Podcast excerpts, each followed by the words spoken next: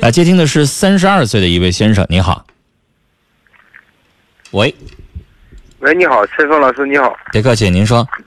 呃，我想就是说跟你俩就是说，我先谈谈谈谈到点问题。嗯，你说我现在就是说我在微信上认认识一个就是网友哈。嗯嗯嗯。我们俩现在聊到将近四个月了。嗯。现在就是说，他说我，呃，他说他他说他上我上上我这边来哈。嗯。三番五次的说上上我这边来。嗯。现在就是说，他又又又又让我去。我现在我就是有点吧，对他有点就是说好像，就是没有没有信心了。现在我我现在我也不知道我说该放弃是不放弃。我现在我想要让让老师就给请教请教我。他既然同意见面，他想让你去，那你就去看看呗。你个大男人也不怕啥。嗯，那都是事情都是那种事情，但是吧，他有些地方吧，办些事儿吧，让我他就是说不信任他了，你知道吗？哪些事儿？说吧。他现在你说他就是说，头年儿他说他说他说上这儿来，嗯，上这儿来吧，说要我给交手续费，但是我有咱是说钱都不多，我给交一百块钱手续费，嗯，完了说说说要我去接他去，嗯，完我到密山火车站接他去，他就说他他家出事儿了，又又没来，就从那点上吧，我原先我对他吧有点现在让我太有点就是失望了，你知道吧？先生，我现在首先。俩人没见面，你就非得聊四个月，你这是在浪费时间。你要聊四天，然后呢，直接见面，见面完了之后判断是不是真实，是不是可靠，你继续再聊行。不是说我我想跟他聊哈，这就都是都是说啥叫那那你说是啥呢？那他跟你聊，你可以不理他呀。不见面，两个人不在生活当中相处，就别处了呗。都是他给我主动给我打电话，怎么的聊聊？那不还是你告诉人电话了吗？不还是你要接的吗？对，不还是你想处的吗？他没逼着你非得聊四个月呀。完，他说是现在不见面那些东西都是白扯。对，你说这我承认。现在现在你说的这些，他说的一直想来，来吧。现在就是说，人家女人呢，你老说她来完，最后没来，就这一一点我没法判断。人家女的保护自己，对你一个陌生男士，人家人生地不熟，直接过来了之后，人家有顾虑，很正常，是吧？你说这也是啊。所以呢，他以这个为理由，假如说他比较谨慎还是啥的，你说我也没法判断这个，就说人是骗子。但是你说了几次三番的让你交费交话费啊，完了最后又不出现啊什么的，这个你可以怀疑。但是我刚才说了，就这个人呢，聊那么长时间没意思。你要想打发解闷儿、打发时间，那行，你找个人就打发时间，比玩游戏强。如果你要是想跟他真心处，那就赶快见面，不管你去还是他来。既然你等不到他来，那我就建议你，你可以去。去完了之后见个面，你就知道他到底是真心还是假意。但是这里头已经很明显的看到了，他假意的成分比较大。一般人没见着面，两个人也就是通通电话。上来让人交费，让人交东西，是钱不多，但是呢，也觉得这个人品质可能有点问题，就是觉得怎么说呢？正经人家人呢，就很少会这样做，是吧？是啊，善良的女孩很少会说，也不怎么很熟的情况下，上来就让人家给交话费，她怎么好意思说呢？是是不是啊？嗯，但假如说你觉得人陪你唠那么长时间了，你觉得给人交一百块钱话费？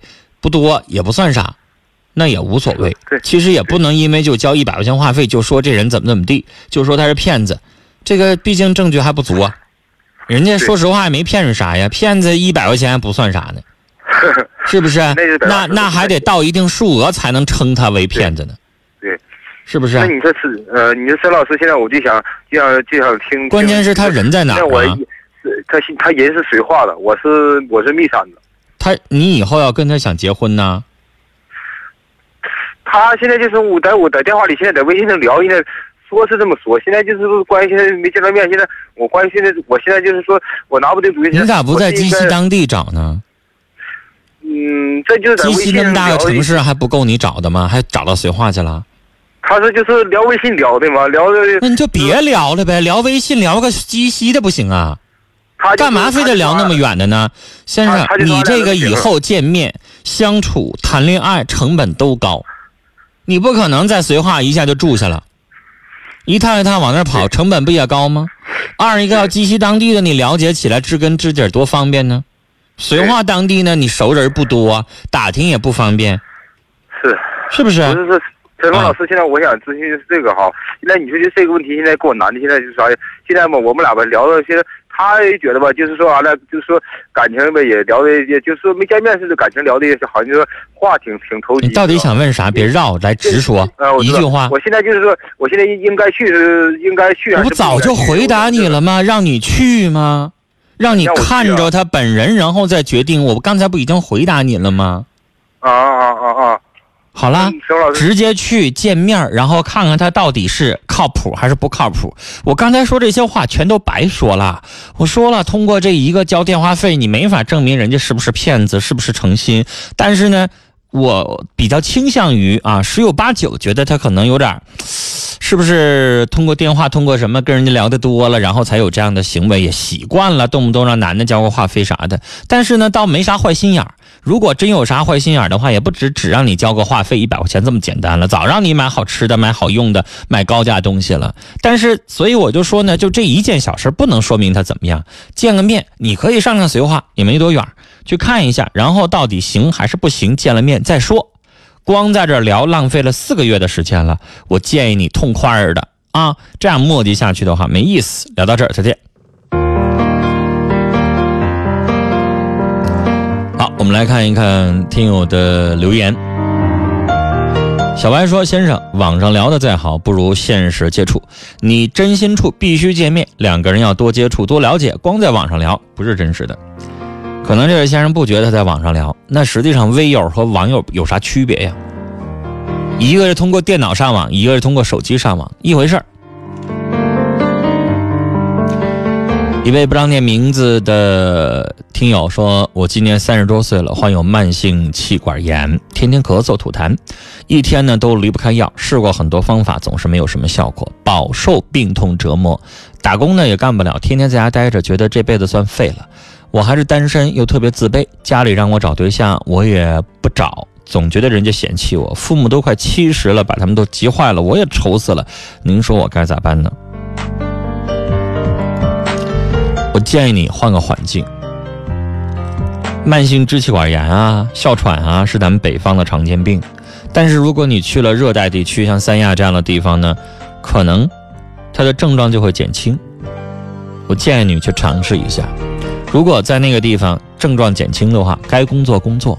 你现在连工作都没有，要找个对象的话，你就只能在家里边变成全职家庭主妇，社会地位呀、未来的夫妻生活呀，我也比较担心。我始终觉得，靠什么人也不如靠自己好，自己得有个本事，得有一个事业。女人不用挣多少钱，有个工作，是那么回事儿，是不是？先把身体调养好，要不然的话，就你这个身体，跟人家聊两句天老咳嗽的话，谁也不敢跟你在一起生活呀，是不是？